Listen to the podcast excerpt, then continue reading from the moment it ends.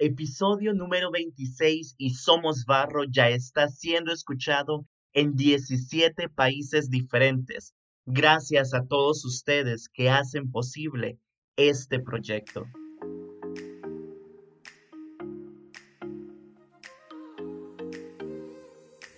Hey, bienvenidos a mi podcast Somos Barro. Yo soy Guillermo Romero y esto es una producción para Sueños de Dios.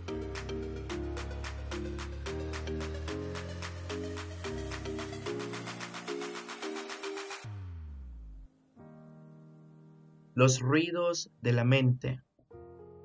Esta semana el tema del que voy a hablar ha estado resonando muchísimo en mi cabeza. Y es que en esta semana precisamente vi un video en TikTok que me tocó muchísimo. Era un joven haciendo remembranzas de los momentos con su mejor amiga, quien se había suicidado el día anterior. Lo que me resultó más impactante fue la cantidad de comentarios de personas que decían haberlo intentado y personas que estaban pensando hacerlo. ¿Cuántas personas están allá afuera con una lucha interna que están perdiendo y no lo sabemos? Y muchas de las personas que me conocen saben que este tema lo tengo bien presente porque mi papá se suicidó cuando yo tenía 11 años. No hubo tiempo de despedidas, no hubo una nota, nunca supimos qué pasó. Un día desperté con la noticia que mi papá ya no estaba.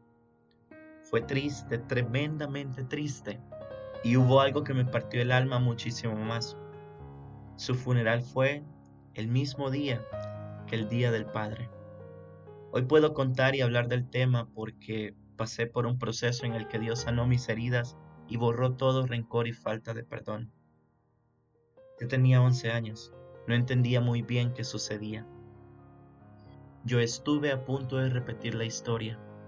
Lo intenté. Tuve episodios de depresión profunda, ataques de ansiedad y crisis de pánico.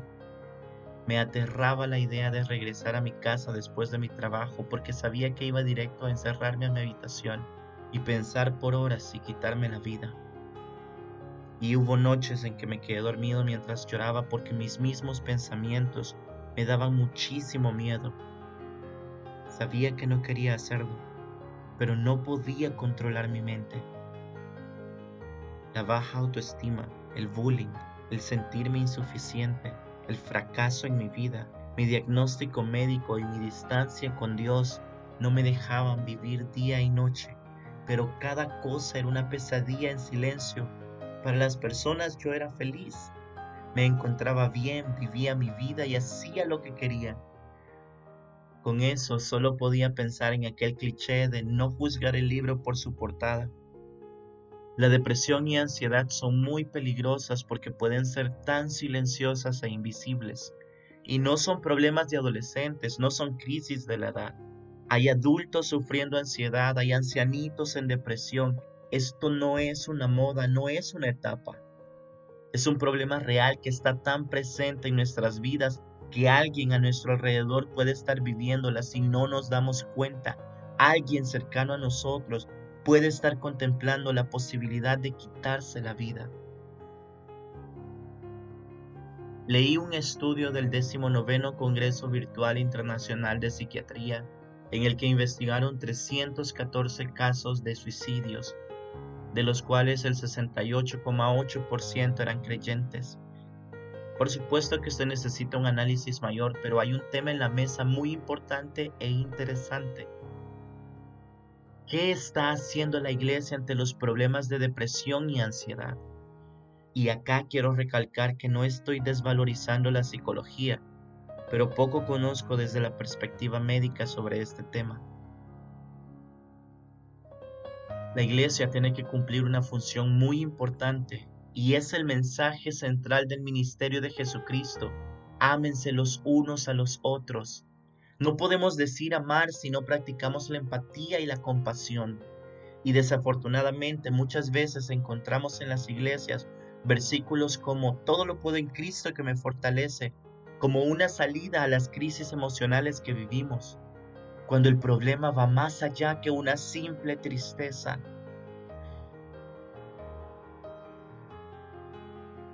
Asegurémonos de no estar callando la tristeza de otro, porque el dolor se acumula y llega un momento en el que se vuelve insoportable.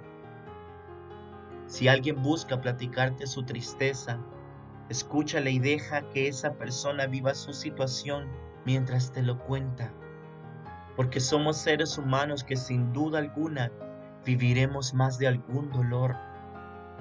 La empatía es necesaria y sobre todo la compasión, y no hablo de lástima y decir, ay, pobrecito, sino de esa compasión que te invita a sentir el dolor del otro y a accionar para ayudarle. Te pregunto, ¿qué haría Jesús si alguien con depresión llegara donde Él? ¿Crees que le reprendería diciendo, ya no llores, ya te va a pasar? Claro que no. El Maestro nos enseñó a amar de verdad, a amar genuinamente y a orar por los otros.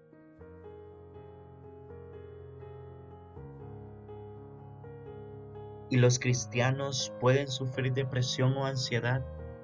Claro, para hacer este podcast me tomé la tarea de consultar con amigos cristianos que ya siendo hijos de Dios e incluso servidores vivieron episodios o de ansiedad o de depresión. Y una amiga me contó lo siguiente.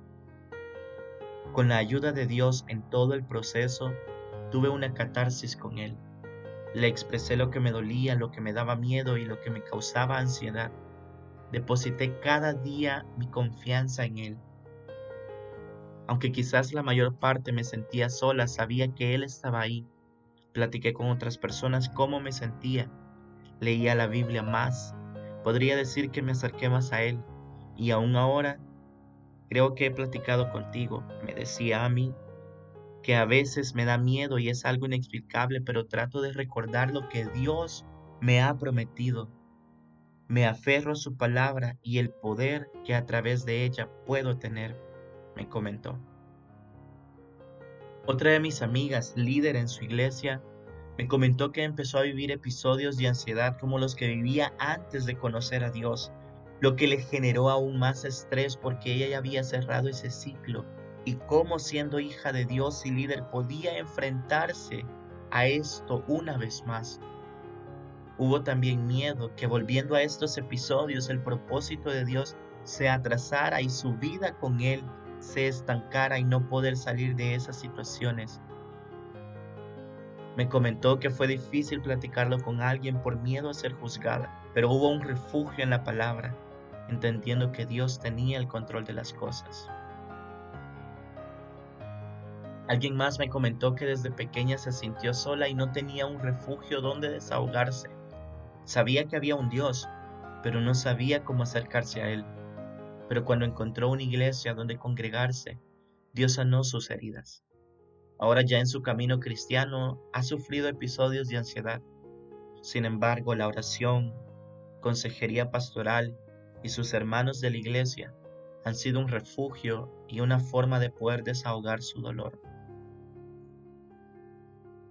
Si eres cristiano enfrentando la ansiedad o la depresión, una de las primeras cosas que puedes sentir es culpa ¿Me debo sentir así si soy un verdadero cristiano?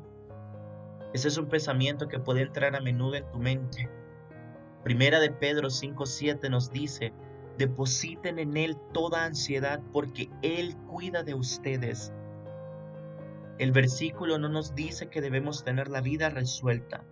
No nos dice que nunca sentiremos ansiedad. Dice que cuando tengamos cargas se las demos al Señor reconocer que no puedes superar tu ansiedad por tu cuenta, sino que necesitas la ayuda de tu Padre Celestial, abrirá tu corazón para poder depositar en Dios cualquier carga.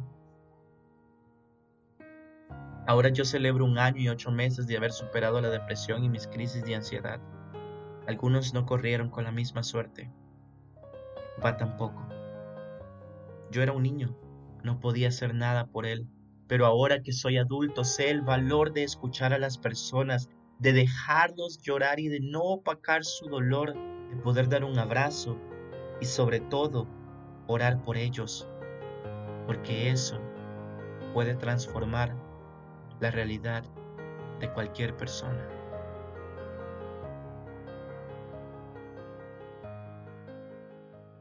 Hey, gracias por escuchar este podcast. No olvides suscribirte a nuestro canal de YouTube, seguirnos en nuestras redes sociales y escuchar nuestra radio en línea FM Sueños. Nos escuchamos en un próximo episodio de Somos Barro.